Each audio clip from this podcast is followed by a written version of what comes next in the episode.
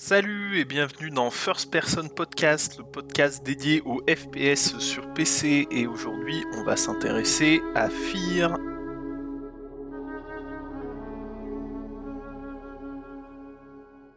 sais pas si vous vous en souvenez, mais 2005, c'était une année de folie pour le FPS. Cette année-là, il y a trois jeux qui sont sortis et qui ont marqué les joueurs et les joueuses, chacun à leur façon. C'est Battlefield 2, SWAT 4 et le jeu qui nous intéresse aujourd'hui, Fear. Fear, c'est un jeu développé par Monolith qui est sorti en octobre 2005 sur PC.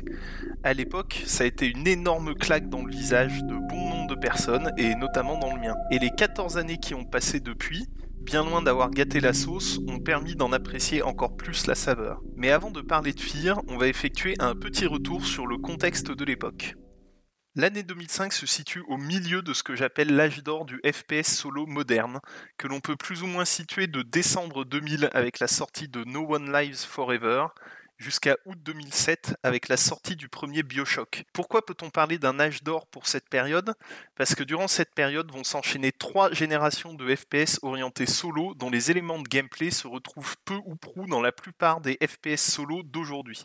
Imaginez plutôt, en 2000 sort No One Lives Forever, qui vous permet d'incarner une espionne dotée de nombreux gadgets et mettant l'infiltration au premier plan dans un FPS, quelque chose de totalement inédit à l'époque. En 2001, ce sont les excellents Red Faction et Alien vs Predator 2 qui rejoignent les rayons des magasins, chacun proposant des innovations. Décors destructibles, traduction intégrale, cela peut paraître anecdotique mais c'était très rare à l'époque, narration plus présente que par le passé, ambiance sonore très travaillée et gameplay multiple. En 2003 sort le premier Call of Duty qui apporte une pierre décisive à la cinématisation du jeu vidéo. A l'époque, les défauts qu'on reproche aujourd'hui à la saga font figure de rafraîchissement dans un univers dominé par les arénas FPS, narration omniprésente et niveau ultra linéaire. En 2004, le studio allemand Crytek lance rien de moins qu'une nouvelle génération de jeux vidéo avec Far Cry, un FPS tropical souvent qualifié de photoréaliste lors de sa sortie ils poussent les plus fortunés à renouveler leur matériel, les PC standards de l'époque ne pouvant faire tourner ce qui semble être l'avenir du FPS, et qui le sera plus ou moins. Monde ouvert, graphisme sublime, intelligence artificielle enfin plus intelligente qu'artificielle. À la suite de la sortie du jeu, tous les standards en matière de graphisme augmentent dans l'industrie du jeu vidéo tout entière. C'est pourquoi on peut parler d'une nouvelle génération. 2005, l'année qui nous intéresse, voit paraître Battlefield 2 qui révolutionne le multijoueur en proposant des affrontements réalistes et contemporains à 64 joueurs. 2005, c'est aussi l'année de sortie de SWAT 4, le seul et dernier simulateur d'intervention tactique avec Rainbow Six Ravenshield paru l'année précédente. Et bien sûr, 2005, c'est la sortie de Fear dont nous parlerons plus en détail dans quelques instants. 2006, c'est une année hautement symbolique puisque les deux seuls FPS intéressants parus cette année-là sont justement une extension de Fear et une extension de SWAT 4.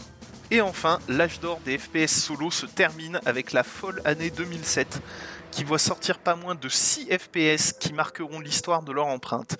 BioShock, Call of Duty Modern Warfare, Crysis, le nouveau FPS de Crytek qui lance à nouveau une nouvelle génération de FPS en termes de graphisme, Portal, Stalker et Team Fortress 2. Bien que les années suivantes soient marquées par la sortie de brillants FPS, notamment Left 4 Dead, aucun ne fera plus autant avancer le jeu de tir que tous les titres évoqués précédemment, et l'orientation multijoueur se fera de plus en plus présente. Nous allons donc maintenant nous attarder sur l'un de ces jeux qui a fait l'histoire du FPS solo. Pourquoi Fear Parce que celui-ci a le mérite de regrouper en son sein la plupart des innovations de son époque, et c'est évidemment parce que c'est un de mes jeux préférés. Attention, à partir de maintenant, vous entrez en zone spoiler.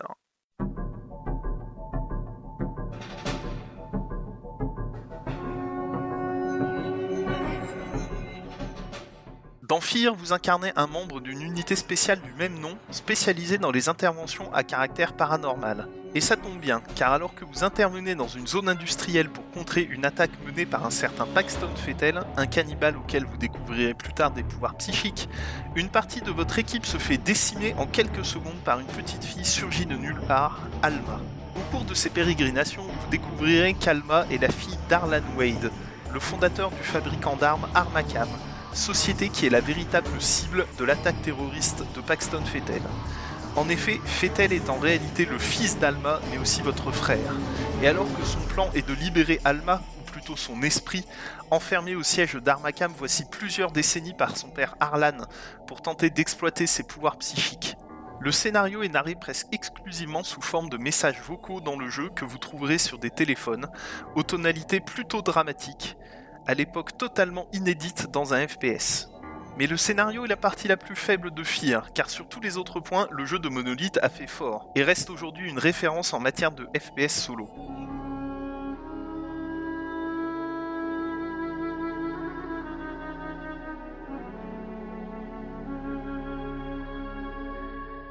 Commençons par le gameplay, vu que c'est ce qui est le plus important dans la plupart des jeux vidéo. Fear propose des gunfights extrêmement brutaux et aériens, rythmés par l'utilisation du bullet time, un ralenti très esthétique inventé en 2001 par les développeurs du jeu Max Payne, un TPS. Fear est donc le premier FPS à proposer l'utilisation de ce bullet time. Le sang vole en tous sens, les balles ricochent sur les surfaces métalliques dans des gerbes d'étincelles et le béton s'évapore dans des fumées volumétriques qui brouillent la vision du champ de bataille. Chaque affrontement devient ainsi totalement épique. On se croirait presque dans un film, mais pas de façon poussive comme les feront les Call of Duty en mettant le joueur sur des rails et en lui enlevant carrément le contrôle de son personnage. Non, dans Fear, on se croit dans un film parce que le gameplay et les graphismes somptueux à l'époque, et toujours agréables aujourd'hui, font de chaque escarmouche un moment parfaitement chorégraphié dont le joueur est l'acteur principal.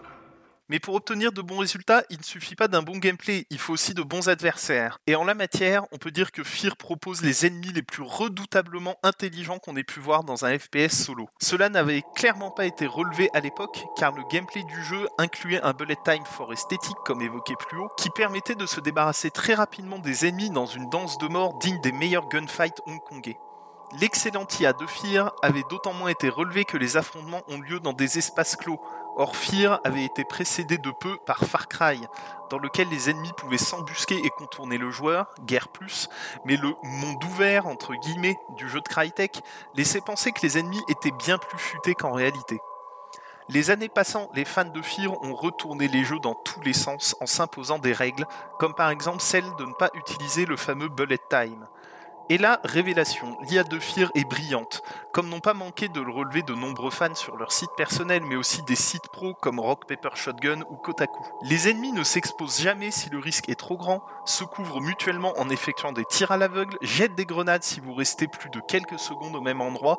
Bref, les combats de Fear ne se résument pas à des personnages faisant caca derrière des caisses, et les mouvements de l'IA ne sont pas de l'esbrouf. Si un ennemi annonce dans sa radio Couvrez-moi, ses coéquipiers se mettent immédiatement à tirer sur votre position pour lui permettre d'avancer vers vous sans s'exposer à vos tirs de riposte. Les ennemis savent aussi battre en retraite, défoncer des portes ou sauter à travers des fenêtres pour se mettre en sécurité. Bref, une IA comme nous n'en reverrons plus dans les années qui suivront et jusqu'à aujourd'hui.